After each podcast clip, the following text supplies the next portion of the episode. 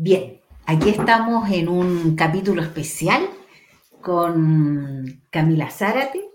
Lo que nosotros queríamos era un poco hacer un pequeño aporte a lo que está pasando en el proceso eh, constitucional y también como fundación queríamos un poco acercarnos a lo que nosotros en cierta forma también adherimos muy entusiastamente en la primera etapa. Eh, entusiasta, claro, veníamos con un poco el problema del 15 de noviembre, el acuerdo por la paz, no estábamos de acuerdo como fundación, pero igual dijimos, junto con un montón de gente, entre ellas Camila y otros ex convencionales, que, bueno, veamos. Y nosotros apoyamos también hasta el final y nos encantó acompañarlos a muchos en su en todo el proceso de lo que fue la convención constitucional y que fue, yo creo que ha sido una de las cosas, expresiones más democráticas, si es que podemos hablar de democracia, ¿me entiendes? Eh, que se han vivido un poco en Chile, ya, ya hablando así desde la historia, ¿no? Así que igual fue un momento histórico, nosotros lo consideramos como fundación. Y bueno, continuando con este proceso que todos estamos aquí mirando qué pasa, qué no pasa, eh, cómo, entendemos este nuevo proceso. Eh, quisimos también hacer este espacio Ni Pan ni Circo, eh, estas entrevistas especiales a los ex constituyentes que venían principalmente de los movimientos sociales a donde nosotros pertenecemos y las organizaciones comunitarias.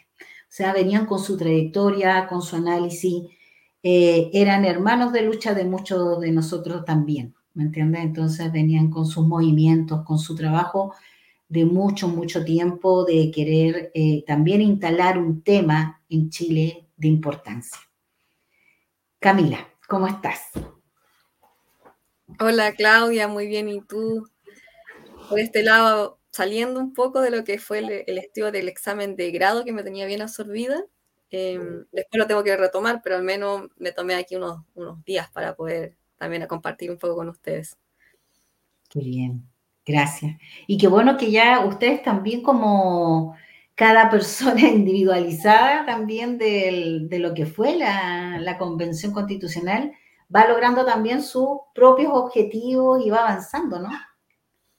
Sí, claro, porque finalmente después de un proceso tan, eh, bueno, emocionante, pero también con un desgaste em, físico, e incluso mental súper relevante, cada uno después tuvo que también retomar sus vidas. Y eso ha sido incluso complejo para, para varias y, varios, em, incluso para poder retomar eh, el ámbito laboral.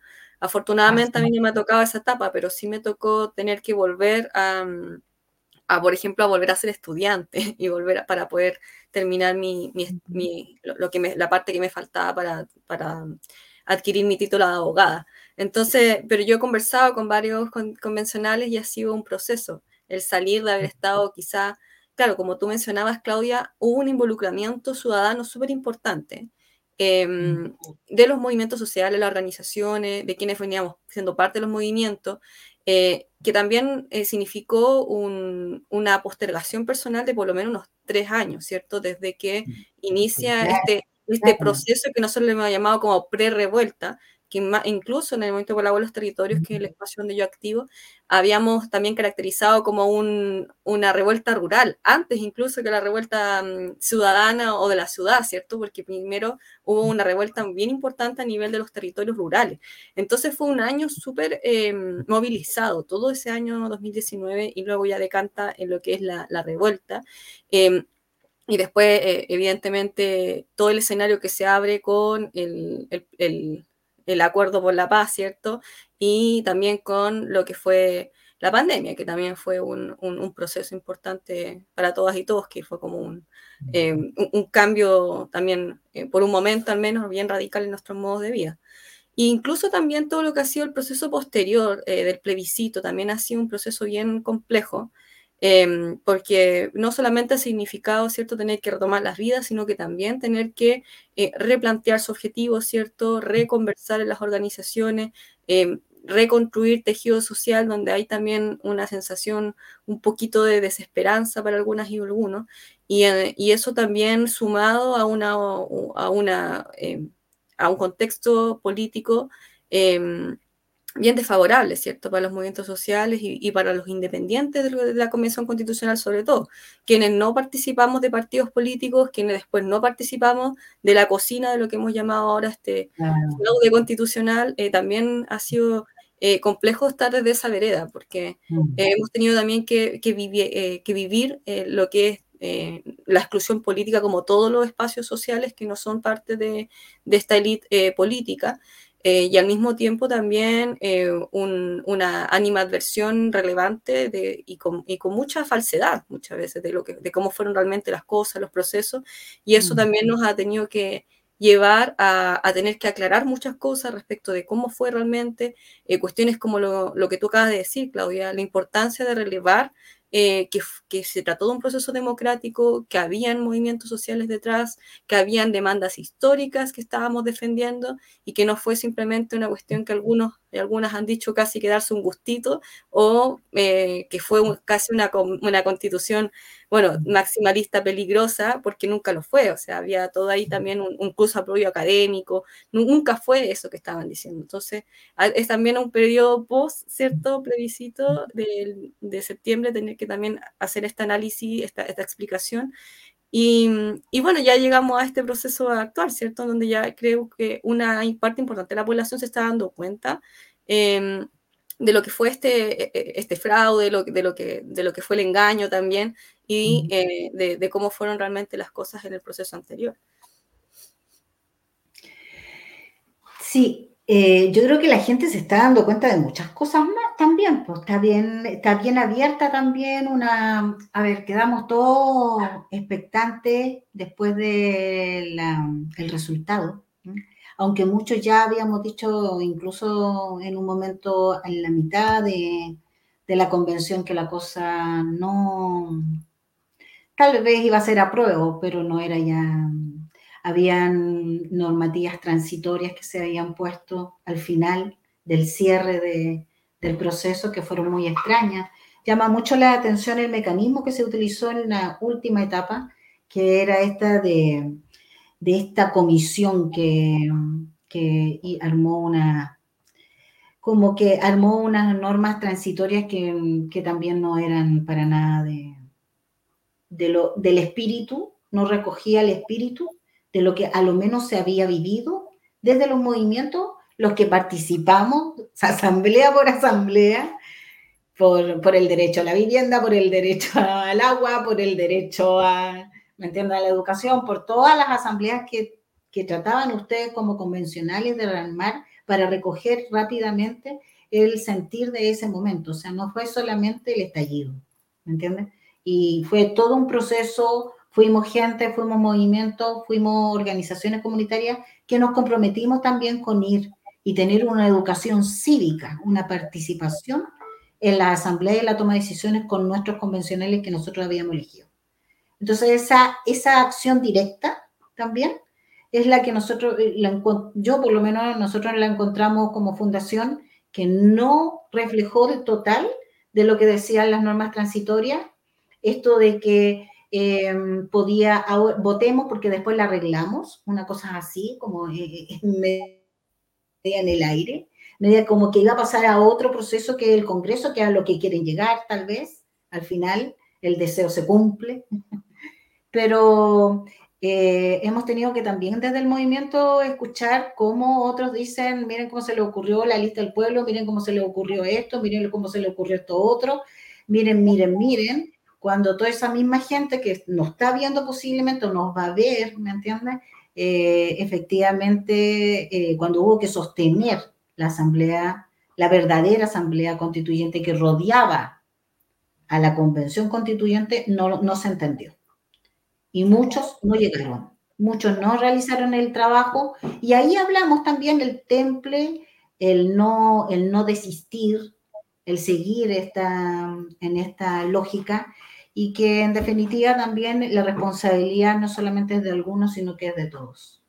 ¿Me entiendes? Entonces, bueno, eh, pero digamos que habían algunos capítulos por los cuales yo me acuerdo, en el capítulo quinto, que estuvo muy bien eh, manejado. Eh, bueno, desde aquí las felicitaciones por tu excelente trabajo, ¿me entiendes? Creo que eres realmente una persona que viviendo esa experiencia después debería pensar en otras cosas, en otras formas también de, de seguir la representación. Me, me sentí muy bien representada contigo, Camila, y nosotros y un grupo del barrio. Así que, eh, bien, hasta el final y bien. Y bueno, cuéntanos, eh, ¿qué, qué tú, tú, sientes que es lo gran diferente entre la convención constitucional que se vivió a través de ustedes como convencionales y la actual? ¿Qué es lo que les falta? ¿Qué es lo como lo primero que uno dice el, el mat, el, el brow? ¿Me entiendes? Sí, yo creo que, que hay que diferenciar quizá en lo que es proceso de lo que es resultado. Y ahí, claro. yo también creo que es importante el análisis que haces tú, Claudia, de diferenciar también dentro de la convención los procesos que hubieron a la interna, ¿cierto? Y cómo eh, como una configuración que se vio al inicio eh, con una etapa política, luego va mutando durante el proceso de la convención, ¿cierto? Y, y se, van, se van adecuando a otras lógicas más parecidas a la lógica del poder. ¿cierto? Y eso evidentemente también pasa eh, porque, como dices tú, tampoco luego se sostiene esta, esta gran como asamblea popular rodeando la convención, eh, empieza a haber también una, una campaña fuerte eh, de marketing de la derecha que también hace decantar los ánimos. Hay, hay, varias cosas que se pueden seguir analizando, pero también es importante cuando uno habla del proceso de la convención constitucional, claro, uno habla en términos generales, pero em, no hay que olvidar que dentro de la convención también hubieron etapas, ¿cierto? Y que no todas las etapas son lo mismo. Pero si lo pensamos quizá ya en términos generales, porque eh, eh, es como un programa entero si nos ponemos a analizar cada etapa, em, podríamos decir que, bueno, hay diferencias muy sustanciales entre la Convención Constitucional y el Consejo Constitucional, ¿cierto? Em, o el proceso constitucional actual, ¿cierto? Que incluye la comisión... Bueno, eh, sí, digamos que es una etapa más del proceso más, más, el consejo, ¿cierto? También aquí hay, hay que tratar de generalizar. Em, en términos de proceso, bueno, una cosa tú ya lo mencionabas, ¿cierto? Eh, cómo, cómo, se gesta el proceso, ¿cierto? El proceso de la Convención Constitucional se gesta mediante la movilización social, eh, una movilización popular em, que, que fondo pone en entredicho la, el sistema político, político actual en, todas sus dimensiones, ¿cierto? Em, y que eh, esa, y, que se ve obligado, en el fondo, el, el, poder político a tener que abrir eh, el espacio a un, a un poder constituyente, porque era lo que se estaba demandando en vista de un, eh, un, quiebre total por parte de la ciudadanía de tener que seguir soportando este modelo absolutamente neoliberal, ¿cierto?, de privatización de los derechos en todos los ámbitos. Y ahí obviamente también había una madurez política importante por parte del espectro social, pero a la vez también había un, un descontento ciudadano que quizás hay que decirlo también, quizás no, eh, no, no, no, siempre tenía tanta claridad de qué es lo que estaba buscando, pero sí sabía que había un, un, ánimo de mucha injusticia y, desigualdad en nuestro país, ¿cierto? Mm, em, entonces, bueno, frente a eso eh, se construye en el fondo este, este, mm, eh, este proceso con con, ese empuje, ¿cierto? Eh, quizás no cumplió con todas las expectativas que el movimiento social hubiese querido, ¿cierto? Llámese todas las reglas que tenía el Acuerdo por la Paz, em, pero de todas maneras la gestación es indudable que se debe a la movilización social, ¿cierto? Por otra parte, tenemos el... Em, en cambio, el proceso actual, ¿cierto? Que es un proceso que más bien nace por la negociación política. Entonces ya derechamente eh, es un proceso mucho más cupular, ¿cierto? Un proceso eh, representado, o sea, eh, negociado y conversado por las cúpulas de los partidos políticos. Bueno, podríamos decir que el Acuerdo por la Paz también tuvo parte de eso, y es verdad, pero en este caso el Acuerdo por Chile, la génesis misma es un acuerdo político. Y un acuerdo político a raíz de un proceso fracasado, ¿cierto? En donde ciertos actores que tenían eh, que eran parte eh, y que son parte ahora del, gobierno, ¿cierto? Y lo que, lo que se llama em, eh, el oficialismo, deciden, ¿cierto?, darle la espalda, porque eso fue lo que hicieron, darnos la espalda a los independientes, a sus pares, y irse a negociar con la derecha para poder salvar de alguna manera, eh, la, propuesta de, nueva constitución en los términos que sea, ¿cierto? Para poder decir que hay, un nuevo, hay, hay una nueva constitución y cerramos la constitución anterior de dictadura. Esa, esa era un poco la lógica, el por qué nace el interés eh, y, por supuesto que fue, y insisto, fue totalmente de espaldas al movimiento social, no solamente porque, con quienes se sentaban a negociar, sino que derechamente porque no fuimos parte del proceso, o sea, fuimos totalmente excluidos de cualquier tipo de discusión y es más, además, anulados políticamente. Eh, y yo ahí hablo no solamente como convencional independiente, hablo derechamente como movimiento social, ¿cierto? Como también eh, a veces, claro, me, confundo un poco de camiseta porque además soy parte del movimiento social que ya lleva 10 años en nuestro país y como movimiento de los territorios nos sentimos parte de los movimientos sociales del país también. Entonces, bueno, en, en ambos sentidos hablando fuimos eh, excluidos totalmente y anulados por esta, eh, por esta parte de, de, los partidos políticos que deciden sentarse a negociar. Otra cosa bien importante... ¿sí? Ese, ese punto que, que, recién lo dijiste y que yo siento que es como el corazón de, de la, del tema, ¿me entiendes? De lo encrispado que se presenta este proceso, ¿me entiendes?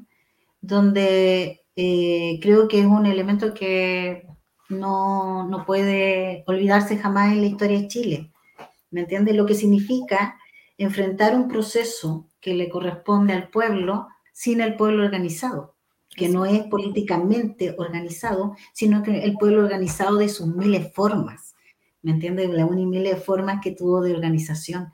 Entonces, eh, no, no, no haber dejado ese espacio que los movimientos, las organizaciones, a través de sus movimientos, eh, se expresara en Chile y, y quedara fuera de una discusión histórica. Estamos hablando de que están hablando de 50 años más, que va a continuar esto y toda la cuestión.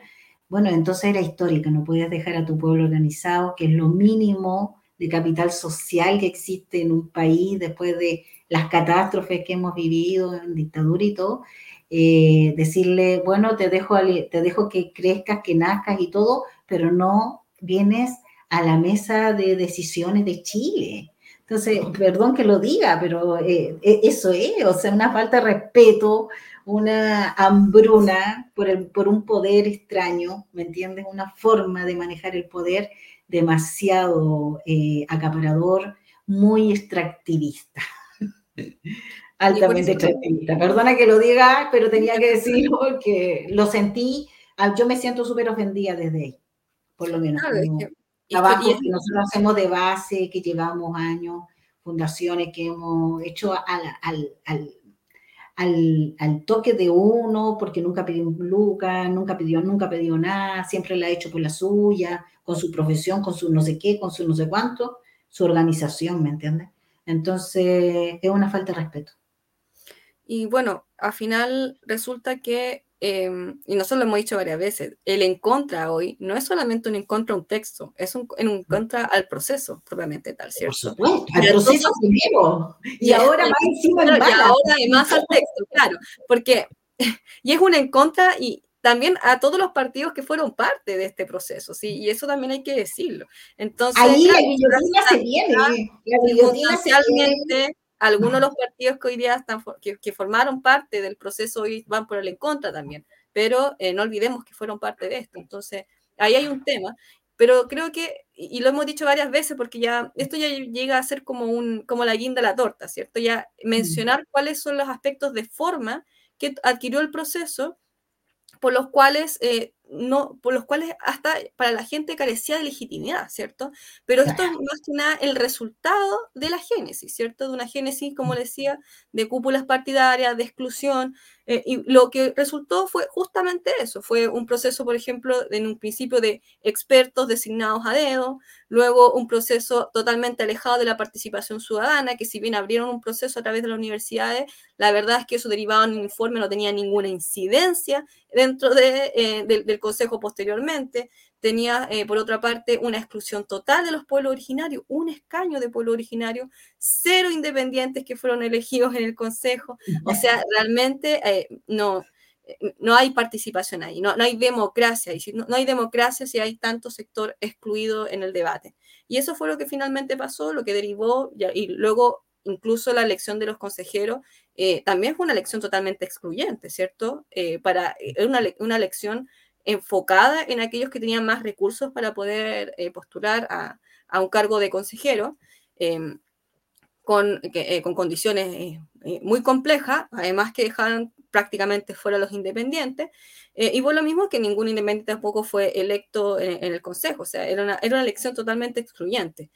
Eh, y eso también hace que nos sorprenda que en ese momento el voto nulo también fue un voto importante, porque había un sector de la población que no se sintió representada por ningún eh, candidato, ni por el proceso, ni por ningún candidato. Entonces, e-, eso pasa, en el fondo, como resultado de haber hecho un proceso político totalmente excluyente y, y, poco democrático. Y, sin el, y sin el pueblo también. Representado. Lo que han llamado más, eh, eh, lo, que, lo que le llaman la cocina política, básicamente. Y bueno, ahora... Un 3% de representación, de capacidad de sentirse representado a través de un sistema también tan perverso como el Congreso como única forma de representación en Chile para la toma de decisiones de todos los chilenos y para todos, creo que es demasiado. ¿Me entiendes? O sea, no, pues, entonces ahí como que se pusieron efectivamente, cerraron las puertas y bueno, cuando, cuando una, un grupo en un país cierra las puertas a su propio pueblo, el pueblo le responde y le responde a veces no de la mejor forma.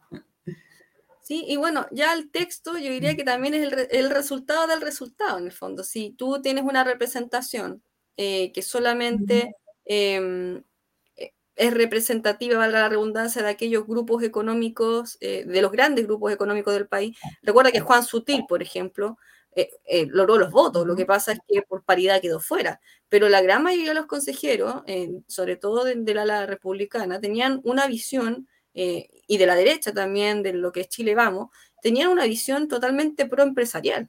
Entonces, lógicamente, con eh, quienes representaban este órgano del Consejo iban a defender intereses proempresariales y el texto iba a derivar en un texto em, eh, que está hecho para los más ricos de Chile, porque, eso, porque es un texto hecho a las medidas de los más poderosos del país. Eso es el texto. Entonces, tú, puedes el mapa de la riqueza. Tú puedes, ver diferencias sustanciales con lo que fue el, ya finalmente el texto pasado. Em, yo, puedo entender, Claudia, que quizá, sobre todo lo que fue después, eh, la definición propiamente tal de los plazos, no, sé si, fue del agrado eh, de, todos, eh, porque habían expectativas altas, pero por supuesto que era un avance sustancial en lo que es la desprivatización de los derechos, ¿cierto? Y a nosotros, en lo personal, eh, nuestra, gran bandera de lucha por la cual después también fuimos por el apruebo, es eh, lo que fue el capítulo 5, que es el capítulo de naturaleza y medio ambiente, porque ahí hicimos muchas modificaciones. Y el, el, sistema, el modelo de económico. Logramos ahí, de partida, desprivatizar el agua, y eso era un avance gigantesco, considerando que eh, que también el, agua es fundamental en el ámbito económico en nuestro país. E, el agua está presente en todos los sectores económicos y por eso es que era un tema que también incomodó tanto al sector eh, empresarial en nuestro país, ¿cierto? Y por lo cual después hicieron tanta campaña en contra del agua, en el caso de las juntas de vigilancia, pero también en contra de muchas cosas porque en el fondo también les dolía le dolía el, tema del agua, porque en la, medida que el agua actualmente es un bien de consumo, también es un bien de especulación eh, y a la, base, a la, vez es la base de, los negocios extractivistas, que es la principal fuente económica en nuestro país, eh, era una cuestión súper relevante, ¿cierto? Y para ellos es mucho más importante preservar ese negocio antes que eh, ocuparse de que las 400.000 familias que están tomando agua de camión de aljibe puedan tener acceso al agua o que los ecosistemas tengan algo de agua para que haya agua para el futuro, porque la visión extractivista es una visión de corto plazo, ¿cierto? Es una visión de extracción inmediata y luego ir a poner los capitales en otro país cuando ya se haya destruido todo. Y en cambio, a los que nos interesa que siga habiendo agua, porque vamos a seguir habitando este territorio de Chile, es a nosotros, ¿cierto? Em, a, la, a, la, a, la, mayoría de la población chilena y también a las, siempre hay que decirlo también a las comunidades no humanas, también los ecosistemas, todas las formas de vida que dependen del agua.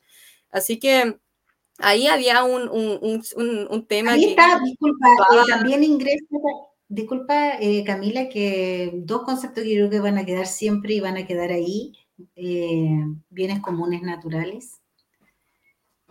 Eso fue una frase que rompió la cabeza a muchos chilenos, porque no la conocíamos dentro, no la conocíamos como concepto entero.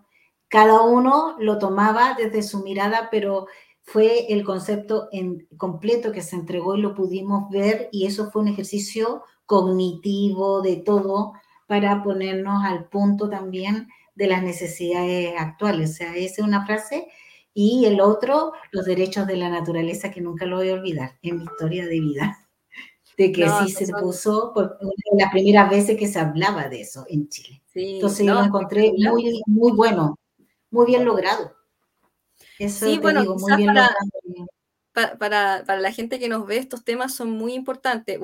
Instalamos muchos temas, pero, pero evidentemente esos mm. dos puntos eran los más claves, porque bienes comunes naturales lo que hace es salir de, de, la mirada de que la naturaleza es un saco de recursos, ¿cierto? Llámenle naturales o riquezas naturales, porque, porque esa mirada es una mirada que nosotros lo hemos llamado y caracterizado como una mirada antropocéntrica, es decir, una mirada en que el humano está al centro de todo eh, y por tanto todo lo que rodea al ser humano es, eh, es un recurso útil a las necesidades humanas.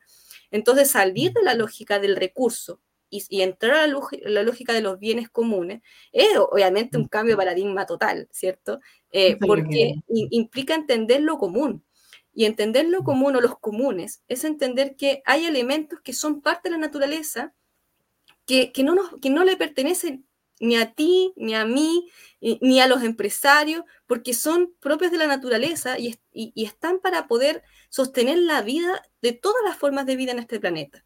Entonces, si es, que, si es que es de alguien, es de todo, ¿cierto? De todas las formas de vida, pero en realidad no es de nadie, porque es de la propia naturaleza que también necesita tener un espacio en nuestra, eh, eh, en nuestra concepción de vida que hoy en día le hemos quitado por la modernidad, ¿cierto? Por, por, la concepción más eclesiástica, de alguna manera la naturaleza, que tenía una importancia muy relevante en los pueblos originarios, ha ido, ha ido perdiendo esa importancia y lo que busca los derechos de la naturaleza es poner de nuevo a la naturaleza en el centro. Ya no solamente como una cosa que se utiliza y se explota, sino como un sujeto de derecho. ¿Y qué derecho? Bueno, el derecho básico a que exista naturaleza. ¿Cómo la naturaleza va a tener un derecho a que exista? ¿Cómo la naturaleza no va a tener un derecho a que se respeten sus ciclos para que pueda seguir existiendo en el tiempo? ¿Cómo la naturaleza no va a tener derecho ella a que se la restaure cuando el, cuando el ser humano, a través de su explotación y sobre todo los empresarios, la dañan, la destruyen, para que tenga también un, proceso de poder regenerarse de esa destrucción? Entonces, e, es un cambio de paradigma importante y junto con ese cambio de paradigma, los bienes comunes también tenían una apuesta interesante respecto de la administración de estos bienes, porque no solamente nos quedamos en un tema más conceptual, cultural, ¿cierto? Sino que era un tema de política pública. Era, bueno, entendamos que estos bienes son comunes, por tanto, ¿qué vamos a hacer con ellos? Desprivatizarlos. Y si los desprivatizamos, lo hacemos no para que queden a la deriva, como le llaman otros la tragedia de los comunes, sino que para que estos sean protegidos por el Estado. Entonces ahí creamos otra figura interesante que es el Estado custodio. Entonces el Estado ya no es un dueño de los, de los mal llamados recursos naturales, que son los bienes comunes, para, eh, para en el fondo eh, satisfacer las políticas públicas del gobierno de turno, sino que el Estado asume un rol de tener que custodiar estos bienes que son eh, propios de los derechos de, todas las formas de vida. Y, y, de esa manera también se establece un rol para el Estado, pero también un rol para los particulares. En el fondo, ¿de qué manera? Si el particular se le entrega un, eh, una autorización, porque ya no iban a ser derechos privados, entonces ya no se acababa con el mercado de agua, ¿cierto? Si te entregan una autorización, y porque esto es importante, igual es importante que la gente lo sepa, la gente se requieren autorizaciones, ¿para qué? Eh, para, por ejemplo, tener un pozo, si, tienes, si vives en el campo, ¿cierto? La misma sanitaria necesitan una autorización para poder utilizar el agua, potabilizarla. Si tú tienes una autorización, pero también tienes una, em, una obligación, y esa obligación es la obligación de cuidar el bien común. Y si no lo cuidas o si utilizas más agua de la que te corresponde, bueno, entonces el Estado, y nosotros también habíamos hecho otra figura mucho más democrática, ¿cierto? Que era la figura de los consejos de cuenca, para que también las comunidades pudieran decidir. No, no solo el Estado. Claro, el Estado formaba parte de estos consejos que administraban a nivel de cada una de las cuencas y de esa manera se definía cuando alguien tenía que su autorización. Sí, disculpa, e, eso que tú hablas de la figura también de, estos consejos, ¿no es cierto?, de Cuenca, eh, cómo también es posible introducirle a esta forma de democracia representativa tan así. ¿Me entiendes? Tan de algunos y no de todos, eh, la forma más directa de participación que nos gusta a nosotros, las organizaciones comunitarias y la gente que estamos las fundaciones, de participar, llevar, vamos y vamos a la asamblea y votemos, porque, nos vamos, porque viste, en la, en la asamblea de Cuenca o en el Consejo de Cuenca podemos definir nosotros también, y eso que te, te gusta porque eres pueblo organizado, porque andamos haciendo ahí el teje de la cosa, pero si no somos convocados tampoco ni siquiera para ir a definir. Entonces, qué aburrido, qué aburrido, 100 años más, disculpa, aló. Claro, y aparte porque la comunidad es la que se vincula con el territorio. El Estado está en una parte, está en el C, eh, eh, un Estado centralizado, pero finalmente la comunidad organizada es la que está vinculada con el territorio. Y, esa, y, la territorialidad, es importante decirlo, no solamente un pedazo de tierra, ¿cierto? Es ecosistema, es historia, es cultura. Entonces, ese, eh, ese aporte tan maravilloso que pueden dar las comunidades y, que podrían también haber otorgado mediante la gestión comunitaria de las cuencas y del agua en particular, era también un tema muy valioso, que, quizás también no se ha difundido tanto, pero era también una de las grandes eh, luchas que teníamos, al menos del momento eh, socioambiental, y también una de las grandes banderas por las cuales eh, nos sentimos orgullosos con la propuesta. Bien, un poquito llevándole ya, ya llevándote un poquito como ya terminando, porque ya se nos están pasando los minutos, pero ha sido, en, es que había que conversarlo y había que, parece que hay que conversarlo bien, como se dice, ¿eh? unas buenas sesiones, un poco más también de esta tranquilidad que venimos ya todos los que estuvimos, que fuimos, que fuimos muchos, que fuimos miles porque qué manera de conocer organizaciones que no se conocían, colectivos, qué manera de sentirse representado un Chile súper multidiverso, un muy lindo Chile. Que yo sé que en estos momentos estamos un poco medio bajos, eh, tal vez en subterráneo, cada uno viendo su economía, porque la revolución salió muy cara para todas las organizaciones que nos pusimos y que fuimos dando y que fuimos dando, y muchos profesionales, muchos técnicos, mucho trabajador que fue no solamente la obra, sino que daba el apoyo, el presta Luca, el compremos juntos, el, el, Lucatón y todo lo que se hizo para y que el pueblo eh, siento que respondimos tan bien. Yo estoy muy, muy orgullosa de ese periodo. Fue muy lindo porque a pesar de la pandemia seguimos igual y, y, fue, una, y fue una forma de darnos cuenta de que también autogestionadamente también podíamos mantener sistema de representación. Entonces, súper lindo. Eh, ¿qué, ¿qué, sensación te da? ¿Cómo le va a la naturaleza? ¿Cómo le va el derecho a la naturaleza? ¿Cómo le va a estos bienes comunes naturales en esta constitución, en esta cosa? Bueno, no voy a decir una disculpe, porque no, no, voy a entrar en la, en el, en la denostación, ¿no? Porque pareciera que solamente en el plano de la denostación podemos pues, se puede hablar algo en Chile. Entonces, quiero entrar en el plano de la verdad, la reflexión crítica, consciente y entendiendo de que este es un proceso más y que todavía sigue mucho por escribir, escribirse en Chile. ¿Me entiendes? De hecho, es muy probable que se vaya a otro proceso más de otra manera. ¿Qué, ¿qué sensación te deja tú como bien dices, creo que, es importante eh, hacer las cosas de un plano de, la reflexión y el respeto, ¿cierto? Eh, y desde ese punto de vista a mí también me parece súper relevante lo que acabas de decir respecto de, eh, de, no quedarnos solamente con la mirada de lo que fue el proceso del 4 de septiembre, que fue un proceso doloroso, sino que ver también esto en perspectiva, qué, cuestiones logramos que se instalaran a nivel social que, quizás nunca antes habían podido eh, eh, escuchar siquiera, como los mismos derechos de la naturaleza, los bienes comunes naturales. Yo vi una enorme cantidad de expertos académicos, estudiantes teniendo que analizar esos conceptos cuando nunca antes había hecho a nivel del país. Eh, la misma, eh, las mismas articulaciones sociales que se dieron durante el proceso, eh, el desafío, el, ver la, la, potencialidad y la capacidad que teníamos de poder asumir desafíos tan importantes que jamás nos imaginamos que lo teníamos. Ahí hay cosas importantes que sacar eh, en conclusión y no solamente quedarnos con, esta, con estas miradas, ¿cierto? Blanco y negro, de que, o de que estamos al lado de los vencedores o de los perdedores, porque la verdad es que también incluso habiendo perdido ese 4 de septiembre, hubieron muchas, muchas cosas que tenemos que rescatar hasta hoy y que no tenemos que permitir que se pierdan. Y ahora respecto a lo que es el, proceso actual del texto eh, constitucional, eh, a mí me gustaría alertar algunas cosas que creo que son muy importantes porque eh, en pocos lados se está hablando acerca de, las amenazas que, que, significan para la naturaleza y con respecto al agua este texto constitucional.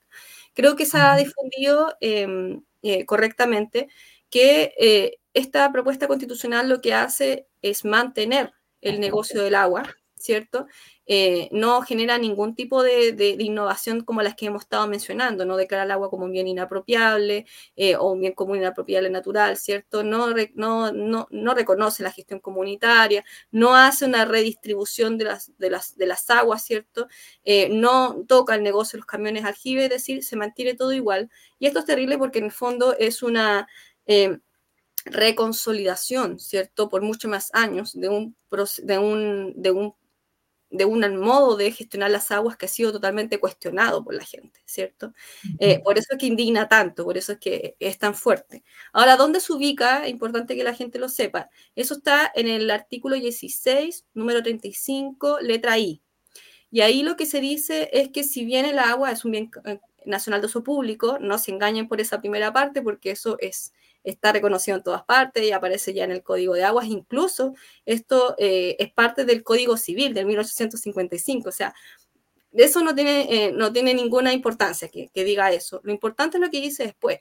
Es cuando dice que sin perjuicio de lo anterior, eh, se van a constituir derechos de aprovechamiento de aguas o reconocer los que ya existen, ¿cierto? Y estos van a entregar a sus titulares el uso, el goce, la disposición, y también la facultad de transmitir y transferir. Esas son las facultades importantes que constituyen probablemente tal la propiedad, ¿cierto? Y, que además este, esta propuesta constitucional eh, se da el trabajo de, de, decirla de manera particular para que no quede duda que el agua se puede, eh, se puede disponer que significa que materialmente tú puedes modificarla, por ejemplo, transformarla, que tú puedes también eh, jurídicamente celebrar eh, compra-venta, hipoteca, incluso lo deja mucho más claro y dice que también se puede transferir, transmitir, o sea que no quede ninguna duda de que el agua es un bien de consumo. Eso es lo que tratan de hacer en esta propuesta, por lo cual es absolutamente grave y es importante que se sepa que, que, que no solamente eh, consolida eh, eh, y mantiene un modelo de agua, sino que además eh, lo hace de manera mucho más explícita porque se entiende con claridad cuál es la intención que está detrás. Y de hecho también las normas transitorias hacen una referencia de protección a cada uno de los derechos de aprovechamiento de agua que existen actualmente. Entonces, esa es la dinámica, ¿cierto? La lógica de mantener el negocio con el agua. Otra cosa que es importante, yo voy a decir dos cosas muy importantes que, quiero que, que las tengan presente con respecto al medio ambiente lo que tiene que ver con el derecho eh, humano a un medio ambiente libre de contaminación. No sé si han escuchado antes de este derecho humano, es un derecho muy importante que existe en la actual constitución de 1980 después de, bueno, luchas sociales a nivel mundial, ¿cierto? Resulta que existe este derecho y además también después en el 2005, luego de mucha presión, se logró tener un recurso de protección ambiental para resguardar este derecho y no quedar a letra muerta. Entonces, todos estos años que hemos tenido de utilización de ese recurso de protección ambiental han sido vitales para poder lograr que, por ejemplo, lugares como eh, Quintero y Puchuncaví tengan algún instrumento, alguna herramienta para ser escuchados por el Estado. Em, de hecho, hay sentencias favorables por Quintero y Puchuncaví, ya están en fase de, cumplimiento, ¿cierto? Pero si no fuera por el recurso de protección, no habría nada de eso. Eh, y además el recurso de protección tiene otras cosas bien interesantes, como por ejemplo la orden de no innovar, que hace que eh, un proyecto, por ejemplo, que se instala en un territorio y genera eh, un, perjuicio, si, se, ingresa un recurso de protección ambiental en un, plazo, se puede pedir que se paralice ese proyecto. Y esto vendría a ser uno de los instrumentos más rápidos que existe actualmente en la, en a nivel, a nivel de, los tribunales, porque la verdad es que los procesos judiciales son bastante lentos por lo general. Entonces, bueno, este es un recurso muy, muy vital para las comunidades. Eh, y, de todas maneras, siempre, como en todo nuestro país, tiene muchas limitancias. ¿cierto? Tú tienes que, por ejemplo, comprobar que se está vulnerando un derecho humano, porque el derecho es un derecho humano y, antropocéntrico, lo que hablábamos antes. La naturaleza, como no tiene derecho, hay que hacer ahí una vuelta media larga para poder proteger los ecosistemas, entre mm. varias cosas más, pero aún así es de mucha relevancia. Y esta propuesta republicana pone en entredicho ese derecho, porque en el artículo 16, número 21, dice que la, la Constitución asegura el derecho a un medio ambiente sano y libre de contaminación que permita la sustentabilidad y el desarrollo. Entonces le pone un, apellido al derecho que hace que este derecho después no se pueda prácticamente utilizar. Porque dime, ¿en qué momento un empresario eh, va a dejar de argumentar que no se está permitiendo el desarrollo al paralizarle su proyecto? O sea, todos, todos van a decir que en realidad acá lo importante es el desarrollo y el derecho va a quedar en letra muerta. Y es más, es tan grave que se está con ese propio, mismo articulado, uno leyéndolo, se da, se da cuenta que lo que se está haciendo es legitimar la vulneración de derechos humanos que ha ocurrido en las zonas de sacrificio como Quintero y Puchuncavito de estos años. Es una legitimación, porque lo que ha ocurrido en las zonas de sacrificio es justamente que los derechos humanos se han visto postergados por el mal llamado desarrollo económico o el mal desarrollo, que también lo han dicho, ¿cierto? Porque justamente ese es el motivo por el cual se llama de sacrificio, se le sacrifica por el desarrollo económico. Entonces, estamos legitimando esa eh, esa, esa posición en nuestro país, vamos a dejar en la total indefensión a la zona de sacrificio actualmente y además vamos a provocar más zonas de sacrificio sin tener ningún instrumento de protección. O sea, esto es muy, muy grave. Y otra cosa que también es muy grave es una alerta que, que, ha aparecido en varias partes, sobre todo con el tema del narcotráfico, pero acá me voy a eh, referir a lo que tiene que ver con el aspecto ambiental, que es el artículo 16, número 9, letra B, en donde las sanciones reglamentarias o las sanciones de las ordenanzas municipales quedan también en entredicho, porque solamente se va a poder sancionar a los particulares, y en particular a las empresas que, generan una infracción a la ley, cuando la ley específicamente señala esa infracción. Es decir, si la ley no, no señala completamente esa infracción, no hay infracción porque no van a reconocer ningún reglamento, que son evidentemente los instrumentos más específicos, ¿cierto?, para dar bajada a las leyes, para hacerse cargo de estos temas sectoriales que son muy, eh, que tienen un nivel de, especificidad muy grande, ¿cierto? Como, como aquellas cosas que ve la CONAF, como aquellas cosas que ve el SAC, ¿cierto? Que, o que ve los servicios de salud. Bueno, nada de eso va a tener validez eh, porque la, eh, la propuesta constitucional que se está proponiendo no reconoce esa validez de esas sanciones. Entonces vamos a tener que esperar a que el Congreso con esa especificidad dicte algo, cuestión que no va a pasar, y por tanto lo que estamos haciendo es eh, aumentar la impunidad y eh, también quitarle facultades y competencias a los órganos del Estado para poder sancionar. Y por tanto, ¿quiénes quedan en, en vulneración total? Las comunidades, los ciudadanos, eh, que ya no van a poder tener la herramienta del Estado de, por ejemplo, ir a la superintendencia de servicios sanitarios cuando está ocurriendo, están ocurriendo problemas con el agua. O sea, eh, ¿cómo van a quedar los consumidores también en otras áreas del derecho? Entonces, esto es también otro, otra de las alertas muy, muy graves, em, que es importante tenerlas eh, presentes al momento de, de, también difundir el en contra, porque, porque hay, hay alertas también en el ámbito ambiental que es importante conocer. Bien, eh, bueno, ha sido realmente una entrevista, conversación eh, bastante buena. Yo creo que nos está poniendo un poco más el punto en la I, que es como la definición o el, aterrizaje eh, técnico, pero que tiene que ver con la participación, con los derechos, con el sentido de protección. O sea, ¿hasta cuándo vamos a estar tan desprotegidos y vamos a seguir validando prácticas de desprotección? Si tanto dijimos en octubre que estábamos cansados de los abusos, este es un abuso más, ¿me entiendes? Así lo siento. Entonces, eh, por eso no dormirse, a ir a votar en contra, eh, da una lata, es terrible, pero hasta eso vamos a tener que hacer.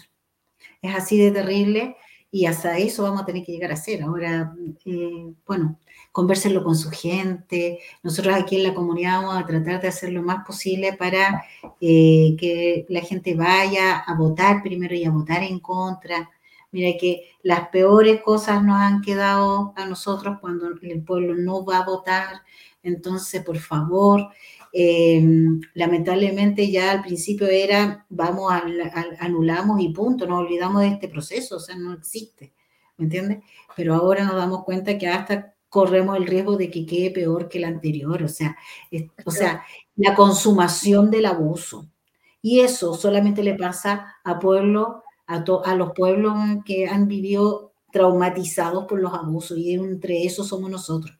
Entonces, si no es ahora que vamos a decir basta el abuso, ya lo dijimos en la calle, ahora digámoslo en la urna y después armemos y pongamos los pantalones y la falda, por favor, chileno, y no sé, y vamos hacia una asamblea donde podamos hablar las cosas como gente, ¿me entiendes? Y lleguemos a un buen acuerdo como chilenos.